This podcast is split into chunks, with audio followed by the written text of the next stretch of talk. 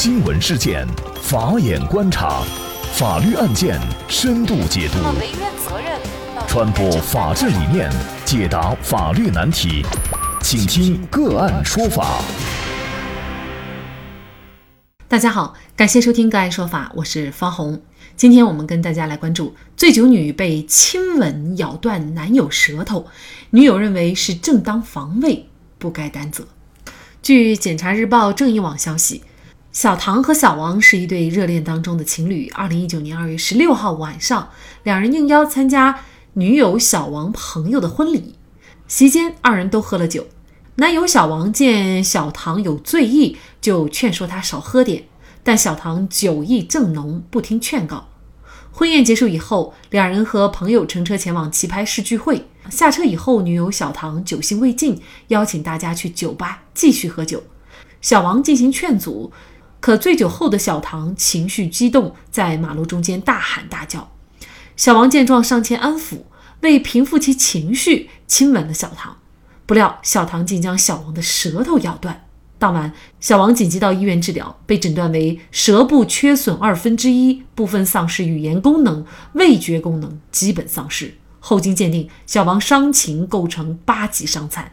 事后，小唐表示自己醉酒已经断片儿，完全不记得自己做过什么，也很懊悔酒后失态伤人的行为，向小王致歉，并支付了十万块钱的补偿款。两人原本感情稳定，已到了谈婚论嫁的阶段。事情发生以后，两人争吵不断，最终分手。由于无法就损害赔偿事宜达成一致，小王将小唐告上法庭，要求小唐赔偿其因伤致残的各项费用，共计四十九万多元。审理当中，小王表示，小唐作为成年人，应当为其酒后失控伤人承担责任。如今因为小唐的伤害行为，自己承受了巨大的身体和精神痛苦，且落下了伤残，小唐理应赔偿。小王辩称。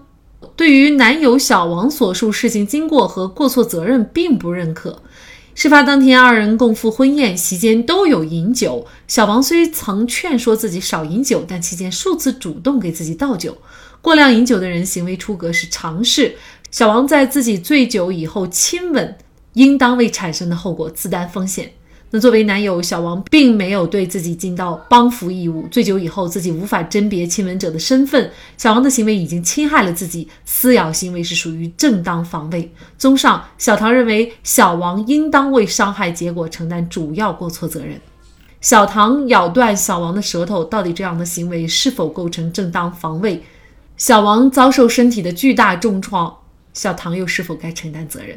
就这相关的法律问题，今天呢，我们就邀请云南怡高律师事务所副主任赵小瑞律师和我们一起来聊一下。赵律师你好，主持人你好，嗯，非常感谢赵律师。男方呢，小王他的舌头被女友小唐咬掉了一半儿，而且呢，他还部分丧失了语言功能，味觉功能也是基本丧失了。呃，我就会很奇怪啊，为什么这个案件当中没有追究小唐的故意伤害罪呢？因为他这种。严重的对人身的这种伤害，呃，怎么只是一个赔偿就结案了呢？嗯，根据我国的刑法第十八条第四款的规定的话，就是说那个酒醉之人触犯刑法的话，是应当追究其刑事责任的。这个案例中的话，只反映出了民事诉讼及赔偿的情况。我们以此认为，就是没有追究他的故意伤害罪的话，嗯，稍显片面。那为什么会让听众或主持人会产生这样的疑问的话，我分析认为，本案可能存在以下三种情况。第一种情况就是本案的原告小王，他舌头被咬去了一半，然后并被诊断为部分丧失语言功能，味觉功能基本丧失。根据原告八级伤残。的鉴定来看，其伤情实际上已经达到了重伤。那么小唐无疑就涉嫌了故意伤害。如果法一审法院将这一起纠纷案当做纯粹的这个民事案件来审理的话，是违反法律规定的。因为根据法律的规定的话，法院在审理民事案件中发现涉嫌这个刑事犯罪的话，法院应该将犯罪线索移送公安机关进行侦查。另外，第二种情况的话，就是说，就是从事发到判决作出的话，差不多已经时隔一年零两个月。我推断的话，可能就是本案已经依法追究了刑事责任，只是受害人当时可能没有提出那个刑事附带民事，而是单独的提起了这个民事诉讼。第三种情况的话，就是说，倘若就嗯小唐没有被追究刑事责任，除非小唐的话经司法鉴定为这个病理性醉酒，病理性醉酒的话属于精神病的一种，可以免除刑罚。但民事责任的依然要承担，当然是否构成这个病理性醉酒的话，有赖于这个司法鉴定。那么事实上，也就是说，呃，按照正常的情况下，他这种行为是需要承担刑事责任的，对吧？对。嗯，我们具体这个案件呢，怎么追究的，那我们就不得而知了哈。但是我们确实是要告诉大家，嗯，如果把别人伤害到这样的一个程度的话，是应该来承担相应的刑事责任的。这个案件呢，小唐说呀，小王呢，他也曾劝说自己少饮酒，但是这个期间呢，又数次的主动给自己倒酒，呃，所以呢，他认为啊，这个自己的男友有过错，在整个过程当中啊，没有尽到看护自己的义务，所以呢，导致最终的结果呀，也应该是由小王自己来承担，而不是让小唐来承担啊。那么您怎么看这个问题呢？嗯，我记得有位著名的法学家说过这样一句话：“法律是最低限度的道德。”而在本案当中的话，看护女友或者是醉酒后照顾，都已经上升为一种道德义务，然后法律不会介入来调整。但通常情况下的话，共同饮酒者之间的话，并不负有法律上的义务，而仅仅有道德上的义务。结合本案来看的话，本案中从一审法院查明的事实来看，小王并没有强欠或者是逼迫其饮酒等行为。故小王没有法律层面上看护和醉酒后照顾的义务。那么，另外呢，小唐觉得自己不应该承担责任的理由是什么呢？是说这个亲吻的行为是小王主动亲吻的，那么自然他就应该对自己的行为的法律后果哈自担风险。那么醉酒以后呢，呃，作为小唐本人来说，他是没有办法甄别到底是谁亲吻他的。那么他认为小王的行为已经是侵害了他自己的权益。所以呢，他进行一个撕咬的行为呢，完全是属于一个正当防卫。那么，您觉得小唐的行为算不算是正当防卫呢？关于这个问题的话，就涉及到正当防卫的一个概念。嗯，正当防卫的话，它主要是指为了使嗯国家、公共利益、个人或者他人的人身、财产或其他权利免受正在进行的不法侵害，而采取的制止不法侵害的行为。对不法侵害的人造成了损害的，属于正当防卫，不负刑事责任。而本案中的话，从一审法院查明的法律事实来看，小王的话亲吻行为，他的本意是嗯安抚情绪，无论是从主观还是从客观上，均不具有就是当然的侵害性，除非就是说有充分的证据能够证明小王存在不法侵害行为，比如侮辱啊。嗯，猥亵等行为，否则的话，小唐的行为是不被认定为正当防卫的。那么，假设当时作为醉酒的小唐来说，他可能会以为对方不是自己的男友，可能是其他的呃异性。那么这种情况下，他不可以呃做一些类似于这样的反抗吗？这种的话，就是我们学理上讲的假想防卫。客观上就是查明的法律事实上，小王是不存在不法侵害的。通过醉酒以后，他假想呢，就是认定小王可能存在这个不法侵害行为，所以采取了这个假想防卫。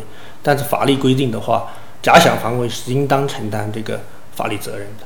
比如举个例子，就是说，因为他们两个关系很亲密，是情侣，如果是一个陌生的人趁其醉酒的时候，啊，就上前去侮辱啊、猥亵啊，这种他进行防卫。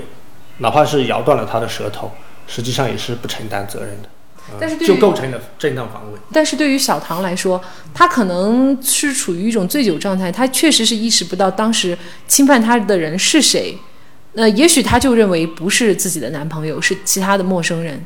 这个假想防卫，呃，能不能给我们解释一下到底是个什么意思？嗯，这假想防卫的话，就是比如说本身这个不法侵害行为不存在。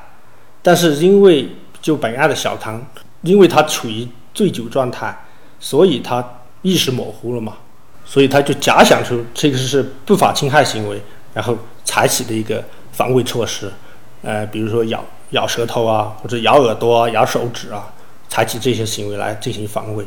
但毕竟他这个是假想的，客观上这个不法侵害行为是不存在的，这种防卫也不被呃认可。就比如说，呃，假设有醉酒的人在马路上耍酒疯，或者在一些其他的公共场合，那么作为朋友或者家人，他可能会好意的把他啊强行的带走。那么如果他假想对方是对他不怀好意，要对他进行人身攻击的话，那么他去甚至是身上有刀捅了对方，那么这显然他其实也是呃一种伤害行为，他不能因为他的假想而去伤害好意帮助他的人。你这假想防卫法律是不保护的，因为客观上这不法行为不存在。小唐到底应不应该对男友小王所遭受的这个舌头被咬断的这种伤害的后果承担责任？法律上来说，它的主要的依据，呃，是否应该有一个判断的标准？这个标准是什么呢？